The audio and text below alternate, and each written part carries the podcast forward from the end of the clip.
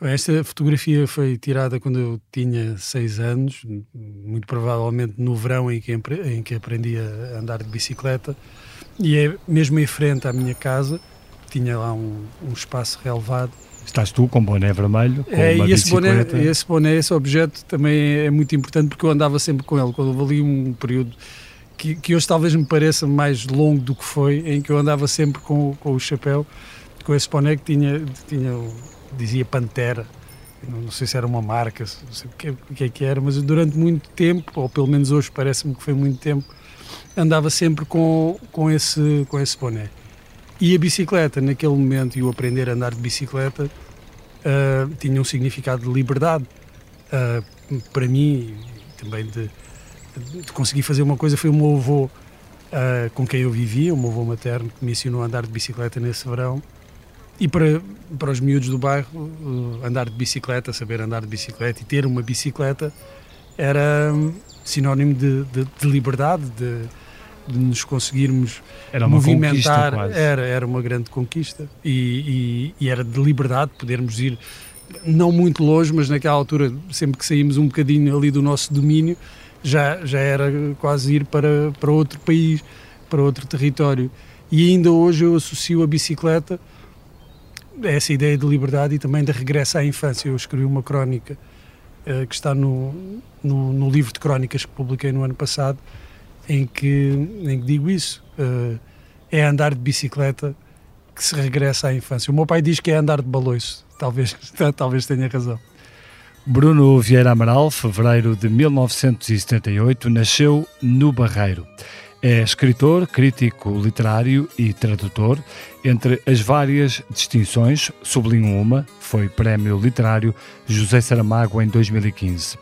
Tem raízes angolanas e alentejanas. Os pais encontraram-se no bairro, que nem estava ainda terminado, e viveram numa das casas que tinha sido ocupada pelos pais deles. Aos 11 anos, Bruno teve os primeiros contactos com livros na biblioteca de Valde Moreira, na Moita. Hoje, essa biblioteca tem o nome do Bruno. Eu sou o Bernardo Ferrão, nasci no Porto em 1976 e este é o Geração 70, um podcast com os protagonistas de hoje que nasceram naquela década e como as suas vidas foram sendo moldadas por um país que tanto prometeu. Sejam bem-vindos.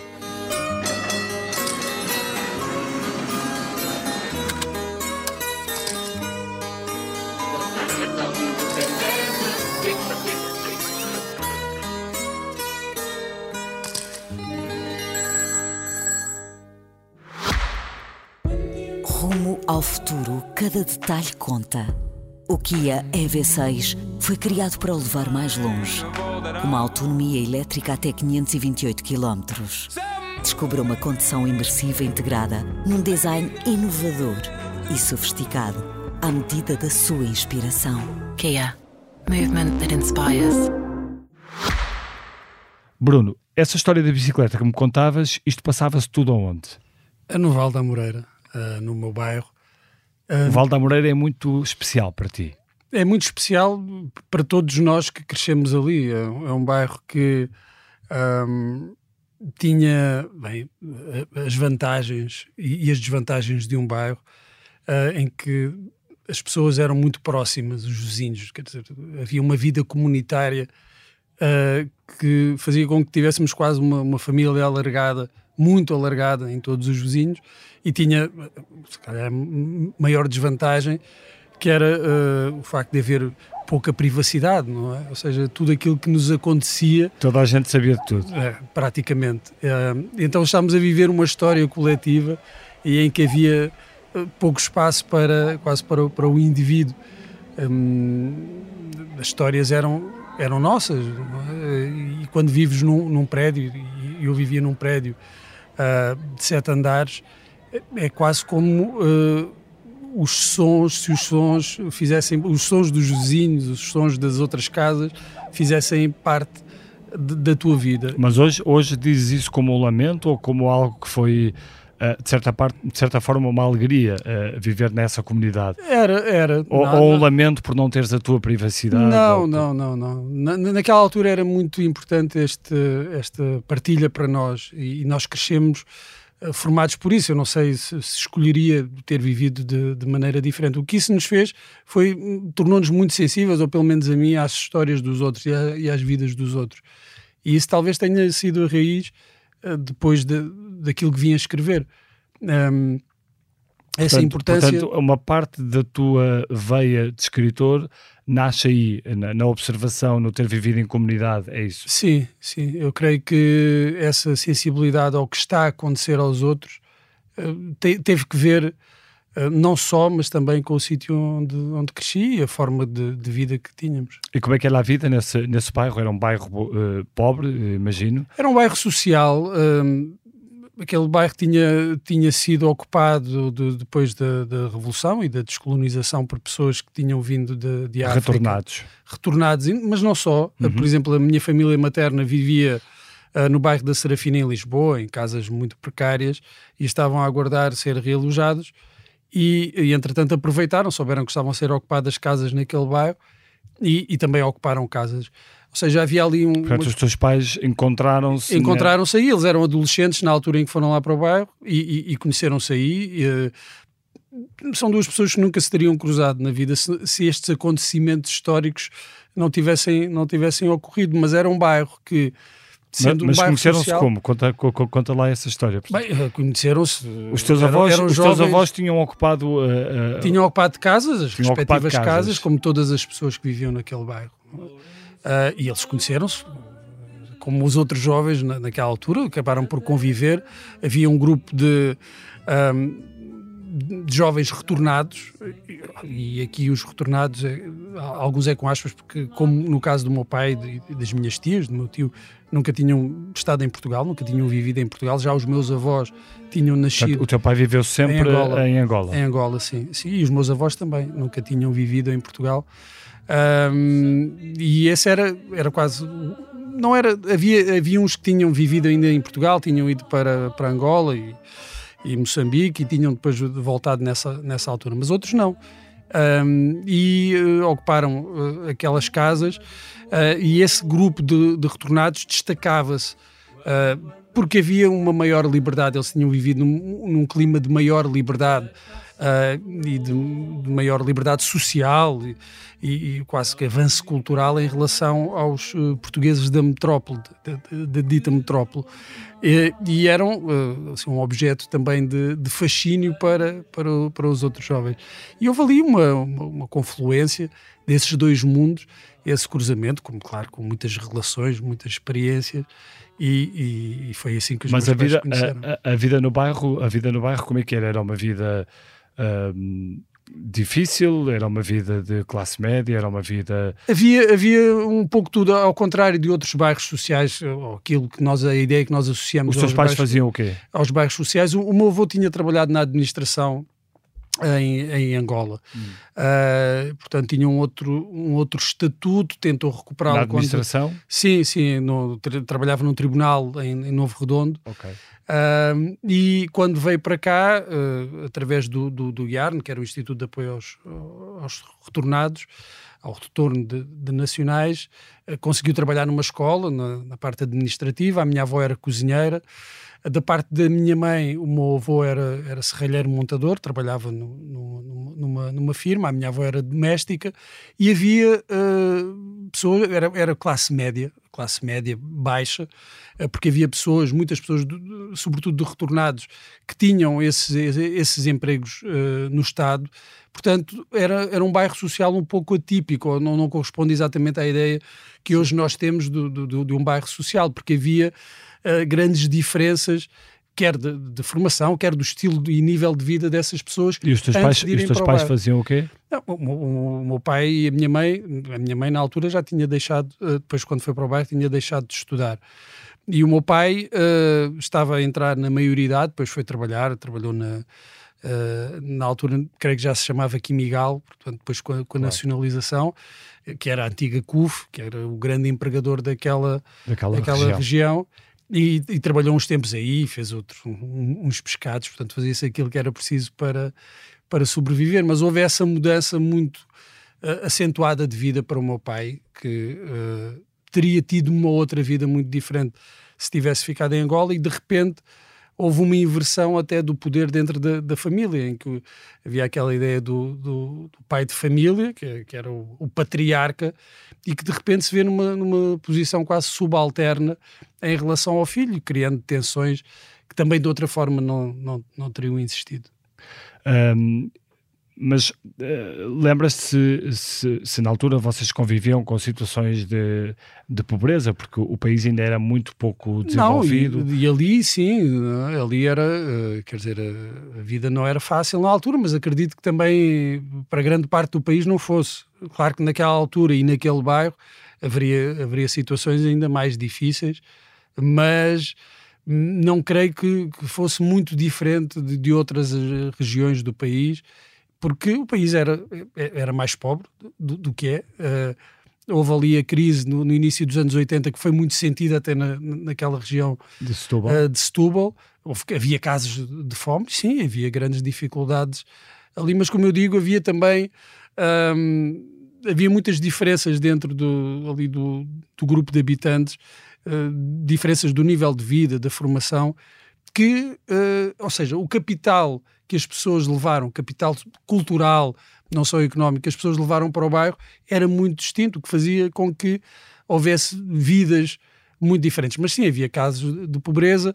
A minha família viveu muitas dificuldades nessa fase do, do início dos anos 80, quando o meu avô perdeu o, o trabalho, foi despedido, a empresa entrou em falência, ele foi despedido e a partir daí só teve trabalhos precários nas obras Uh, e a minha avó continuou a ser doméstica, a minha mãe também vivia de, uh, de alguns trabalhos ocasionais. E o Bruno, nessa altura, o que é que, o que, é que andava a fazer? Estavas na escola? Estava na escola, é? e, e, era a vida de, na rua, é? a vida era muito virada para fora.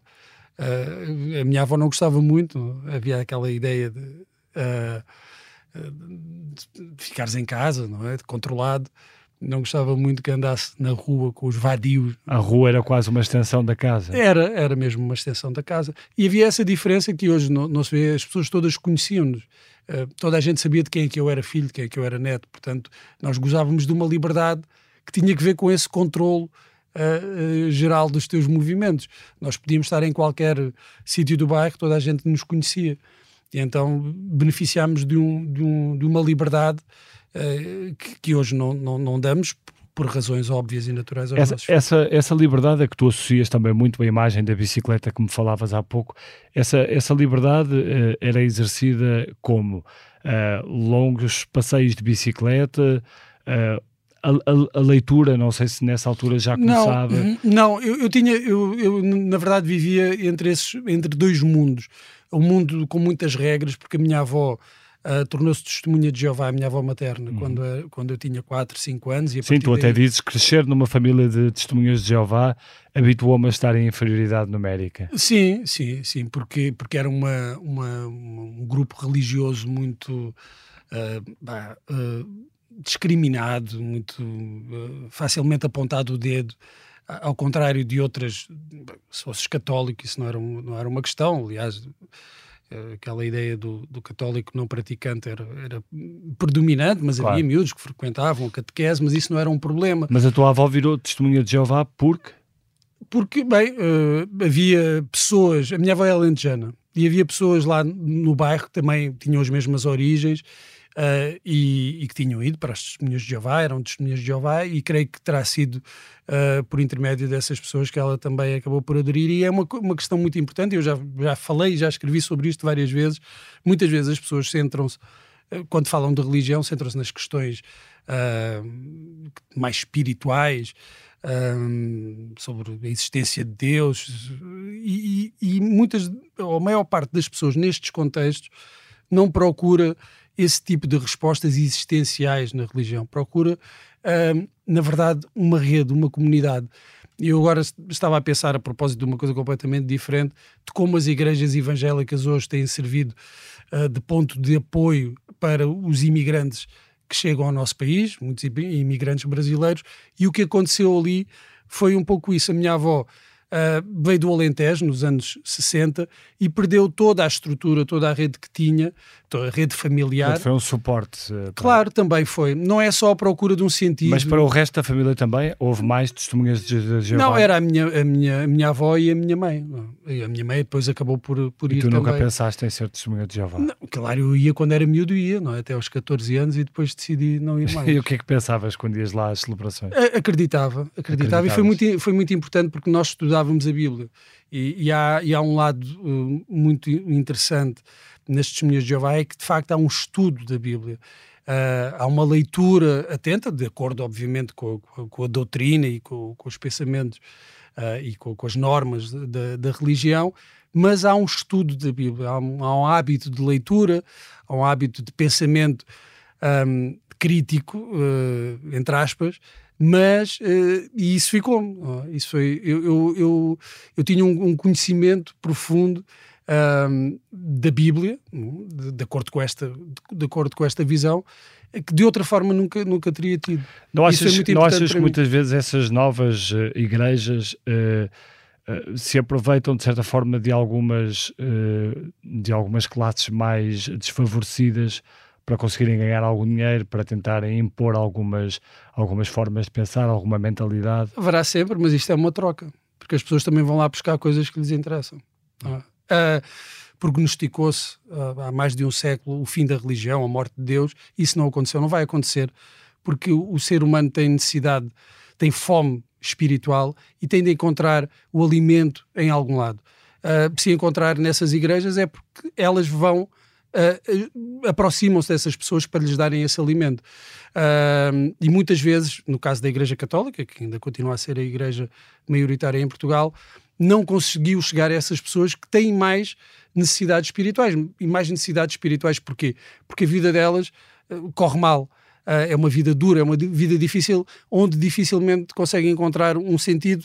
Uh, tal é a adversidade com que se vêem confrontadas. E tu deixaste de ter essa necessidade espiritual? Continuo a ter, mas procuro noutras, noutras coisas. Procuro na, procurei, comecei a procurar noutros, noutras áreas. Eu acho que em que? a arte, a família também.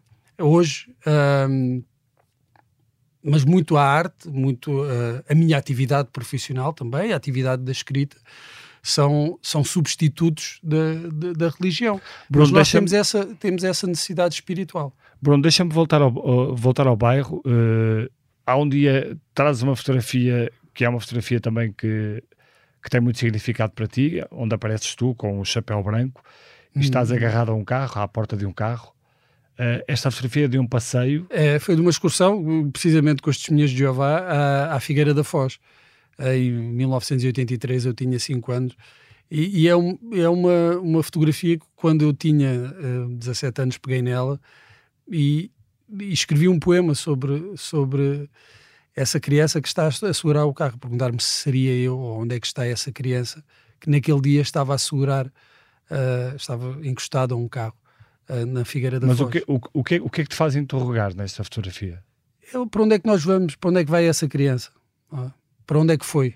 E para onde é que foi? Se, se continua, um, se continua, se essa criança sou eu, ou se uh, o que há entre as duas é uma narrativa entre, entre essa criança e a pessoa em que eu me tornei, se o que existe é uma narrativa construída e então, depois com a distância. Chegaste a alguma resposta? Uh, na altura, provavelmente teria outra ideia quando escrevi esse, esse poema.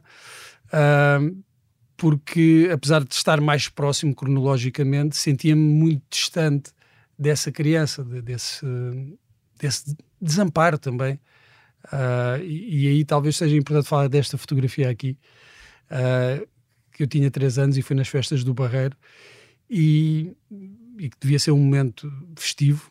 E eu encontrei o meu pai que estava lá a vender umas, umas bugigangas na, na altura nas festas, e deve ter sido a última vez que eu vi o meu pai até aos 16 anos.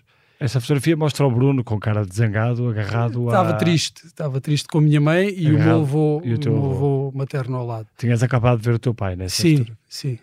E, e, os teus pais estavam separados? Estavam a separar-se na altura e, e só voltei a ver o meu pai depois aos 16 anos uh, e essa, essa criança depois com 5 anos é um prolongamento desta, é, é marcada por essa por esse momento, por essa ausência, por essa ruptura, e eu perguntava-me se continuava a ser aquela criança uh, desamparada a encostar-se a alguma coisa ou não.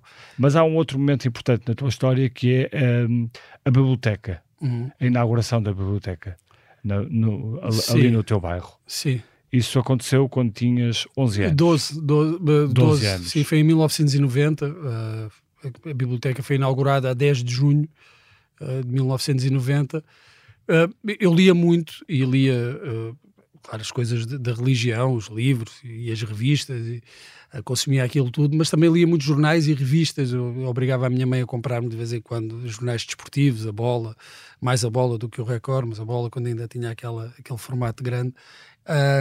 E, e, revistas de, de, televisão, a TV Guia, sobretudo uh, obrigava a minha mãe a comprar-me isso e eu lia muito. Isso, e, mas não tínhamos muitos livros em casa, não, não, não, havia livros, mas quer dizer, isto também não era nada de, eh, de muito diferente do que acontecia na, na maior parte daqueles claro. agregados familiares. E então, com a inauguração da biblioteca, o que nós passámos a ter, eu passei a ter, e, e acho que isso foi extensível a, a, àquela geração, aos meus amigos e outros miúdos daquela altura, passámos a ter acesso aos livros, aos jornais, às revistas, e isso eu acho que é fundamental. Foi fundamental para mim e acho que continua a ser fundamental a questão do acesso. É muito difícil formar leitores, uh, mas há uma coisa que é certa: uh, não se forma leitores sem, sem, acesso aos livros, sem acesso à cultura, isso, nem se formam uh, consumidores de cultura hum. sem, sem esse acesso. E para isso, as bibliotecas públicas tiveram um, um papel fundamental. Sim. E essa teve papel fundamental para mim. E, entretanto, até passou a ter o teu nome. Sim, o ano passado foi quando a, quando a biblioteca. Uh, isso, isso, isso o que é que significou para ti? Foi uma conquista? Foi um, um, foi um momento muito importante por ser aquela biblioteca. Não, não teria aceitado eh, esta homenagem se não, se não fosse aquela biblioteca. Não, não faria. Tornaste uma espécie sentido. de herói do, do bairro? Não, não, eu não vejo assim, mas de, não, não, não, não penso as coisas assim. Mas aquela, aquela biblioteca é de facto muito importante para mim. Está presente, por exemplo, no, no meu primeiro romance. É cenário, é um dos cenários uh, onde decorre a ação do, do meu primeiro romance. Tenho uma ligação profunda com a, com a biblioteca e senti que fazia sentido essa, essa, essa homenagem, por isso é que aceitei, de outra forma não, não, não teria não teria aceitado, mas, mas não, vejo, mas não vejo como um herói. Pode, pode ser um exemplo. Um... Mas sentes que essa biblioteca foi fundamental para tu dares o salto da, do sítio uh, que tem o teu nome hoje foi, para, foi um dos, para o país e para o mundo? Foi uma das coisas, sim. sim. A biblioteca, a escola. Um, nós tendemos sempre a, a, querer singularizar a nossa história e a ver a nossa história como diferente das outras. Mas em muitos aspectos, a minha história é, é muito idêntica à, à, da minha geração, porque há forças, há, há, dinâmicas que são estruturais, que estão muito para lá da nossa vontade individual, não dependem. Há coisas que nos acontecem na vida que não dependem, em, em certa medida, ou em larga medida, da nossa vontade individual. Por exemplo, o facto de eu ter ido estudar para a universidade, uh, de ter tido essa possibilidade. Se eu tivesse nascido 10 anos antes, eu, isso não teria, muito provavelmente isso não teria acontecido. Terias ido trabalhar, provavelmente. Muito provavelmente. Então, uh, eu, eu, sei que há essa tendência de nós glorificarmos um pouco e fazermos a nossa, construirmos a nossa própria mitologia pessoal, mas por vezes nós termos a noção de que muitas das coisas que nos acontecem uh, têm que ver com essas dinâmicas estruturais, uh, pode tornar-nos uh, humildes, fazer-nos ter uma noção, se calhar, uh, mais humana, mais menos glorificada do nosso próprio do nosso próprio percurso. Mas às vezes essas dinâmicas são demasiado fortes e demasiado pesadas e, e, e há, e há muitos que não conseguem ultrapassá-las, não é? Porque é que alguns casos, ou no teu caso foi mais certamente tiveste muito trabalho, mas uh, uhum. o, que é que, o que é que te ajudou mais a, a, a sair, uhum. a saltar? Bem, aí Aí são, nasceste, são outras forças. Nasceste num bairro onde havia dificuldades, a tua família teve dificuldades. Uh, quer dizer, tudo isso são, são, são dinâmicas que, que complicam. Sim, mas aí uh, também so, estão, entram em ação outro tipo, uh, outros tipos de forças. Provavelmente a genética, uh, que tem que ver com, com, com, a, com a nossa personalidade.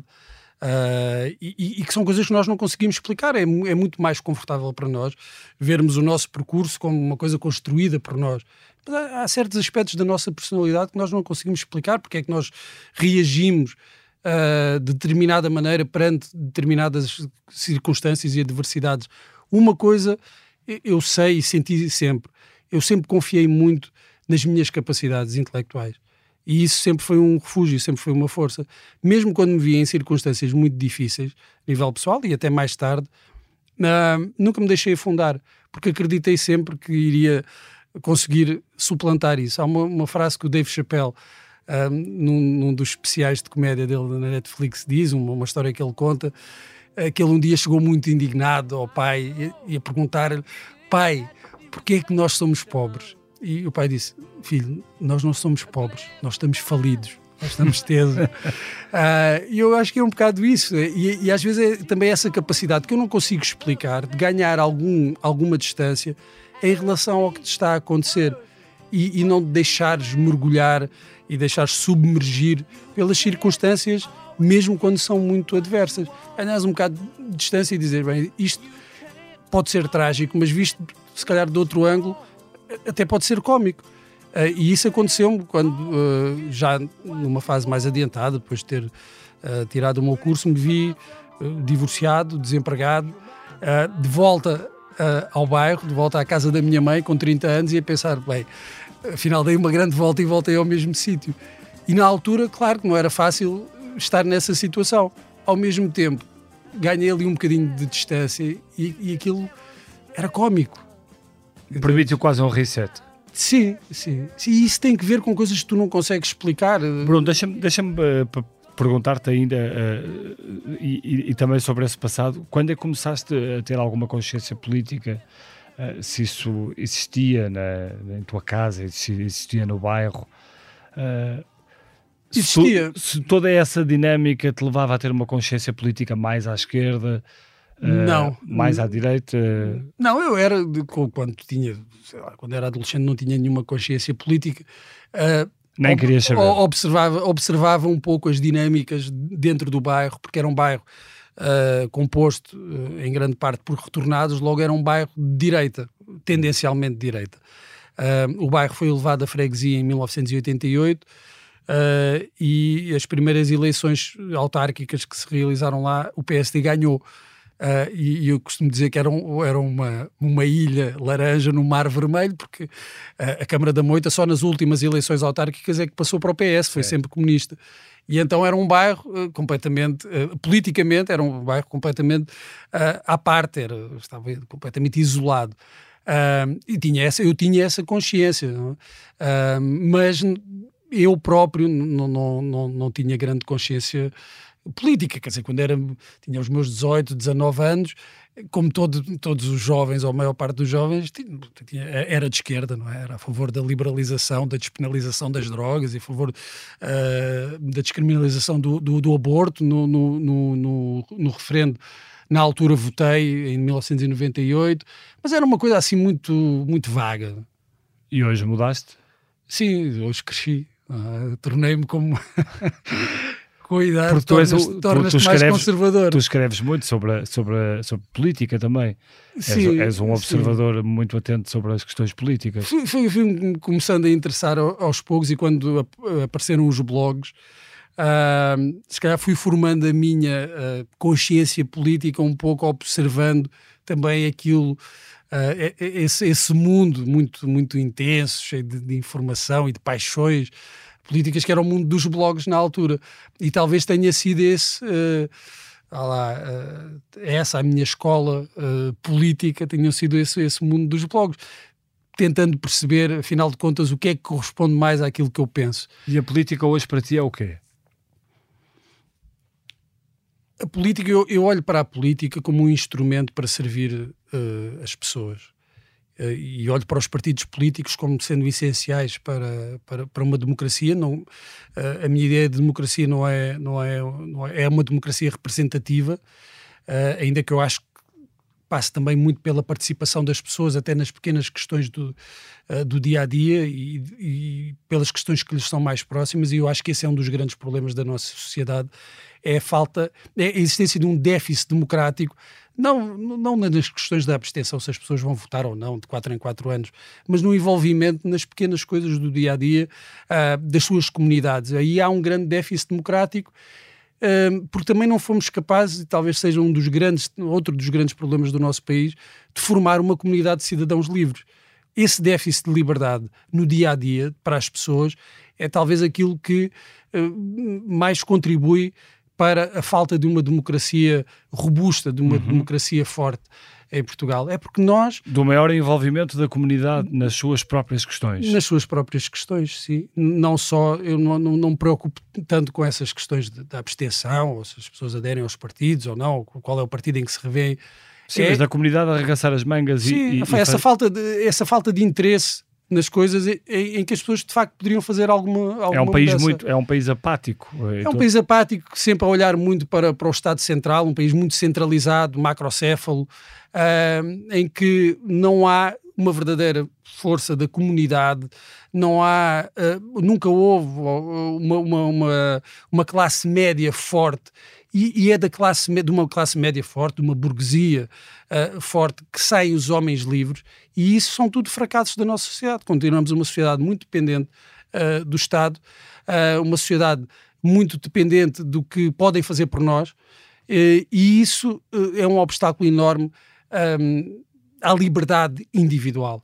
É impossível ter liberdade. Bem, é impossível ter liberdade individual se não houver liberdade claro. económica, se não houver, uh, se houver pobreza, ainda temos níveis elevados para um país da Europa Ocidental, ainda temos níveis bastante elevados uh, de pobreza. Portanto, tudo isso são obstáculos a, a uma verdadeira uh, vivência da liberdade.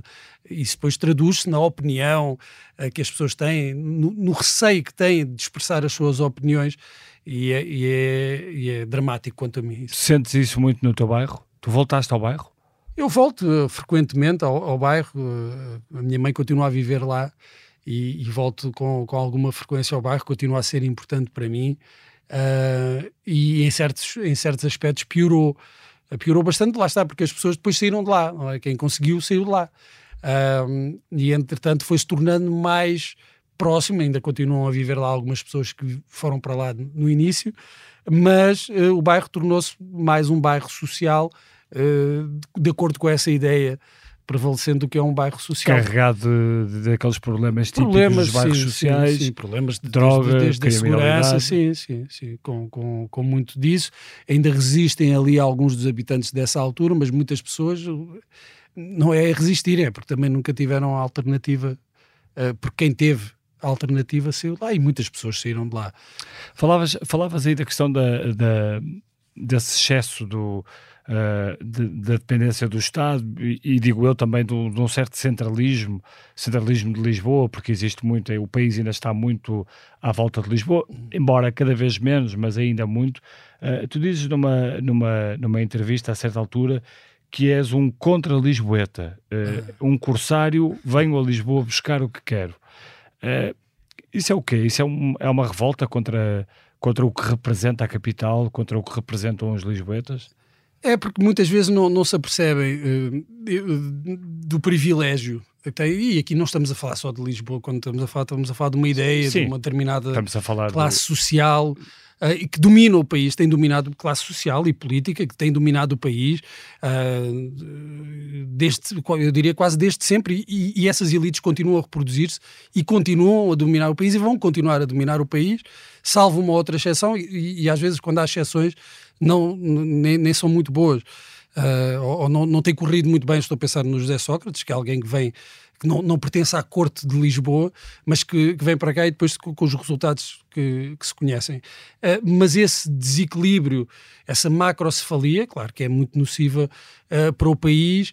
Um, eu, quando fui para, para, para a universidade, em 1997. Qual a universidade? É era no, no, no Isqueté. No Isqueté. Senti. Eu vivia a meia hora de, de Lisboa. Mas separava-me todo o mundo, quer dizer, era quase o, mar vermelho, uh, separava-me todo o mundo, muitos dos meus colegas, uh, bem, que, que, viviam em Lisboa e tinham acesso, estamos a falar de pessoas também do, do, do, de uma outra classe social e que tinham acesso... Tu não pensaste a, ficar cultura. a viver em Lisboa? Não. Não, não dava? Não, não, não, dava ou não quiseste? Não, na altura não me interessava e depois houve uma altura que já, em que já trabalhava e que pensei isto já há uns, uns 15 anos, uh, 12, 15 anos, em que pensei viver em Lisboa, mas já na altura uh, eu pensei que não, não justificava, era, era demasiado caro para, para estar em Lisboa, e como não tinha essa ligação, eu percebo que para alguém que cresceu, viveu sempre em Lisboa, a ideia de ir viver, por exemplo, para a margem sul, uh, seja dizer, uma coisa pavorosa, horripilante. Para mim não. Desde logo pelas filas na, na ponte 25. Sim, não só, quer dizer, por toda uma série de ideias que existem uh, e, e, em relação ao que é o outro lado e, que gera depois essa reação, não é? De olhar para Lisboa também com um certo desdém, quer dizer, não quero fazer parte desse mundo. Uh, eu creio que quando, quando disse isso do contra Lisboa, é um pouco isso, é alguém que está a ver Lisboa do outro lado. Uh, não, é, não é estar contra uh, Lisboa, mas é, é, também ter ali um certo orgulho, um certo desdém por esse, por esse mundinho uh, lisboeta e sei lá, é, é, são coisas que nos proporcionam pequenos prazeres, não é? aquele hum. prazer de não pertencer. Uh, e isso, se calhar, ficou-me uh, da experiência nas testemunhas de Jeová, aquilo que eu disse, estares em inferioridade numérica, de estares contra a maioria, isso também proporciona algum, algum prazer, dá algum sentido e algum tempero à, às tuas convicções. Muito bem. Um, há uma, uma, uma outra. Uh, tu és um apaixonado por futebol uh, e és também um apaixonado por telenovelas. Disseste que a tua vida fez muito ao sabor das telenovelas, provavelmente se calhar vias com a tua avó. Sim, sim, sim. Vi, víamos, era, era, era, era o que dava, não é? Era, o país inteiro via telenovelas. Via, via telenovelas, toda a gente via e era uma. Isso era muito importante, não era só as telenovelas mas o facto. Houve de, alguma que te marcou em particular? Ao rock santeiro, acho que foi muito, muito importante para. Foi muito marcante para, para a minha geração, mas havia uma, muitas outras telenovelas, mas o rock santeiro deve ter sido a novela mais marcante para, para, para a minha geração. E depois tu começares a perceber mais tarde certas referências, aquele, aquele mundo mais ou menos de realismo mágico, e tu perceberes onde é que estes tipos iam buscar isto, é? Mesmo as, as, novelas inspiradas nas obras do Jorge Amado, tu, tu começares a cruzar ali uma série de referências uh, que na altura não te apercebias, obviamente estavas só a ver ali a história. Uh, não, não, não, estavas a captar essas referências, mas isso é, é, muito interessante. E houve todo um conjunto de. Eu já escrevi, fiz um, um artigo sobre as divas uh, das novelas brasileiras, como se calhar a geração anterior e outras tiveram as grandes divas do cinema, Marilyn Monroe, a Jean Tierney e outras. Nós tivemos a Maite Proença, mesmo a Regina Duarte, outras, outro, outros modelos e outros. A Malu Mader. A Malu Mader, que, claro. A Maiara Magri, eu no dia lembrei-me de uma atriz que entretanto desapareceu, que era a Maiara Magri, e que, que era muito popular naquela altura nas, nas telenovelas, e entretanto desapareceu. Mas depois disso, a Adriana Esteves, e que eram assim as nossas musas uh, inspiradoras. Isso tem muito a ver com o universo de, de, das telenovelas. E era um grande entretenimento na altura. Para... Sim, e era partilhado. Tudo no outro dia, no dia a seguir chegavas à escola e estavas e, e usavas as expressões uh, das personagens e discutias aquilo que tinha acontecido, um pouco como acontecia com, com quase tudo. E essa era, eh, era uma das era, vantagens. Era algo do coletivo. Era. Esse, hoje tu não, já não há, ou há pouco, essa experiência partilhada. Claro, isso tinha que ver com o facto de haver dois canais e aquilo que vias era aquilo que dava num dos dois canais, uh, normalmente no, no, no, primeiro canal, e, mas havia toda uma série de referências uh, coletivas. Quando eu, por vezes, escrevo sobre, esse, sobre essas memórias, e, e escrevi também, não só no, no, romance, mas também neste no último livro de crónicas, uh, as pessoas identificam-se muito. Porquê? Porque as referências são as mesmas mesmo com diferenças de, de, do extrato social, as referências eram. havia uma nivelação uh, da televisão, uh, construiu uma espécie de memória coletiva em, com a qual todos nós, de uma forma ou de outra, mais ou menos nos podemos eh, relacionar. Havia depois outras experiências, eu estava a falar dessas experiências culturais que nos eram inacessíveis a nós que vivíamos no, nos subúrbios, mas que eram uh, o, o, alimento normal de quem, quem vivia em Lisboa, mesmo outras experiências como viagens ao estrangeiro, uh, que para nós eram quase ficção científica. Com que idade é que fizeste a primeira viagem ao estrangeiro?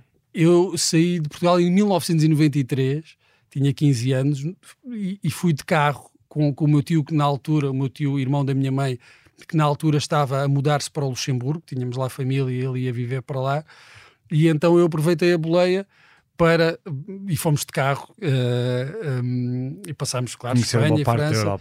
E, e Luxemburgo, mas foi a primeira vez que saí, que saí do país, não foi, uma, não foi um interrail, não foi uma viagem cultural, não foi aquelas viagens de formação do, do, do século XVII, uh, foi, foi uma, uma aventura quase de, de imigrante, sem ser imigrante.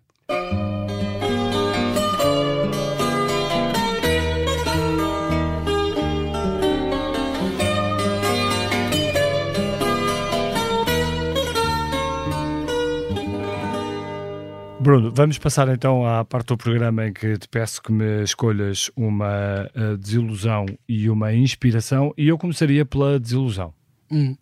Ah, bem, eu, eu, pensei numa desilusão pessoal e, e foi o, o fim uh, do meu primeiro casamento, o, o, meu divórcio uh, da mãe do, do, meu filho mais velho, e, e isso, claro, na altura eu tinha quase 30 anos eh, e foi uh, foi um momento muito muito complicado de, de gerir porque hum, havia um grande investimento e uma grande esperança de que as coisas resultassem, não é? Claro, tu entras uh, numa relação e constróis uma relação a pensar que as coisas vão, vão funcionar uh, e que vão ser diferentes e eu tinha essa experiência dos, dos, meus pais, queria viver as coisas de uma maneira diferente, queria ter uma proximidade maior do meu filho, que não tinha tido uh, com o meu pai, e de repente as coisas não funcionam. E, e essa, essa foi uma, uma desilusão, claro, pessoal, forte, forte que, que na altura me criou muitas, muitas dúvidas. Um, muitas dúvidas sobre o que eu queria para a minha vida, porque era uma parte, era a parte fundamental da, da minha vida.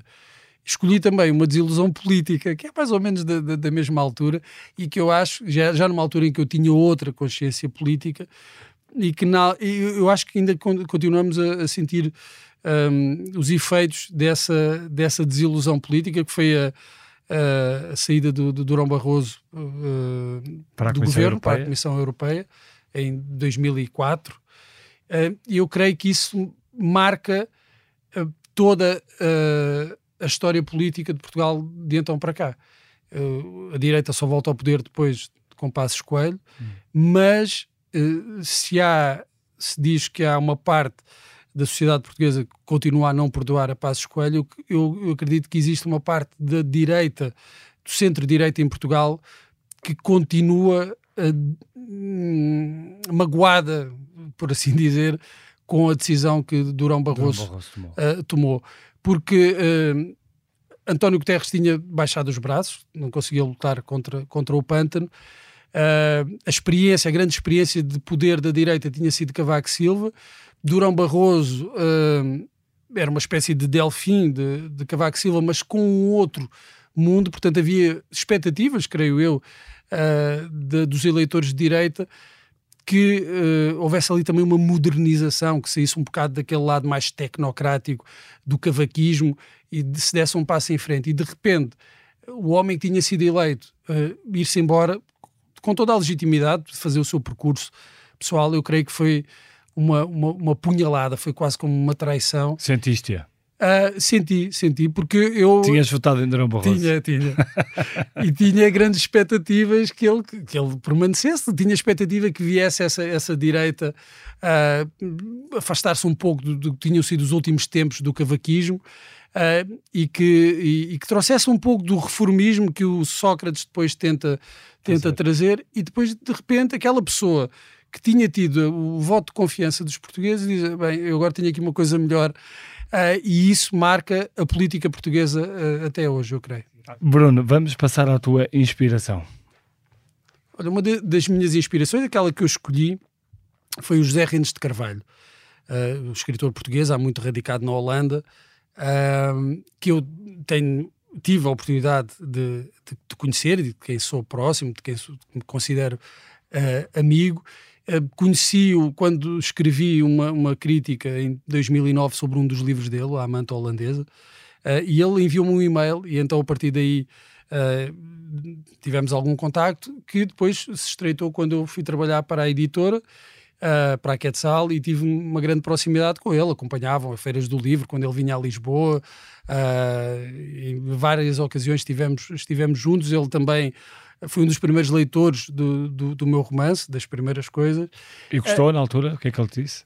fez algumas críticas, eh, algumas uh, ajudou-me bastante num, num, num, primeiro esboço que lhe enviei, ajudou-me bastante porque ele é um excelente, para além de um, de um grande escritor, é um excelente leitor. Hum. Uh, e consegue uh, atentar aqu naqueles pormenores que tu, uh, escritor inexperiente, não, não, não reparas. Uh, certas repetições, o uso de artigos definidos e indefinidos em excesso, os advérbios, pequenas coisas que tu não, não dás muito valor, mas que ele pesa com, com, com um olho crítico muito forte, que ele aplica na sua própria escrita e depois também quando avalia uh, outras escritas. E é mais do que a, a questão do, do, grande escritor que, que ele, sem dúvida, é, com os livros, claro, Sim. nem todos, uh, quanto a mim, do mesmo nível, mas uh, tem livros extraordinários. Aquilo que, que ele serve-me de inspiração é precisamente por aquilo que eu falava há pouco,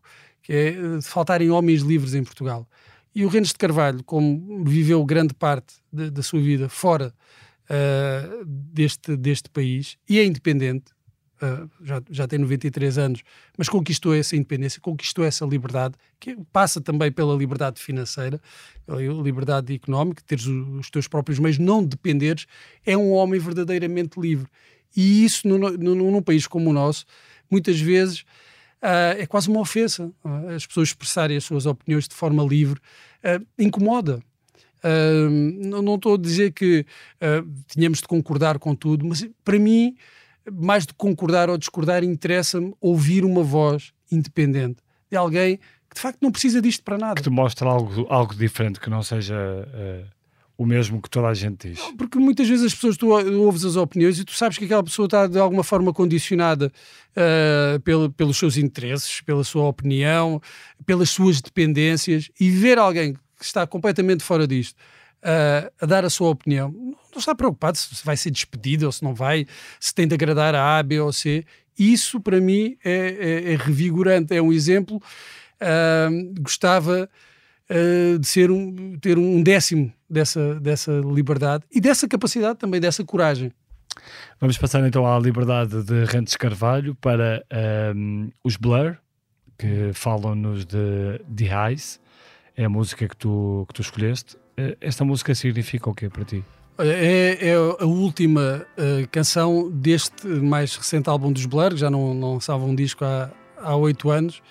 E os Blur são uma banda que me acompanha desde sempre. Uh, e quando uh, se pensaria que eles já, já poderiam, se voltassem a aparecer, seria para capitalizar um pouco a nostalgia, eles trazem um, um novo trabalho.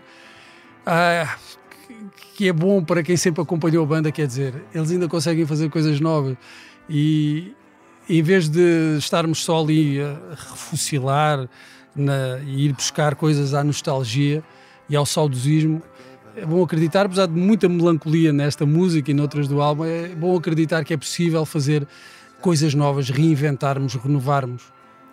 Muito obrigado, Bruno, por teres vindo ao Geração 70. Este podcast teve a sonoplastia de João Martins e João Ribeiro, a produção editorial de Mariana Oca Ferreira, fotografia de Inês Duque, edição vídeo de Ana Isabel Pinto e Carlos Pais, grafismo de Paulo Alves e coordenação de Joana Beleza. Eu sou o Bernardo Ferrão, não perca o próximo episódio.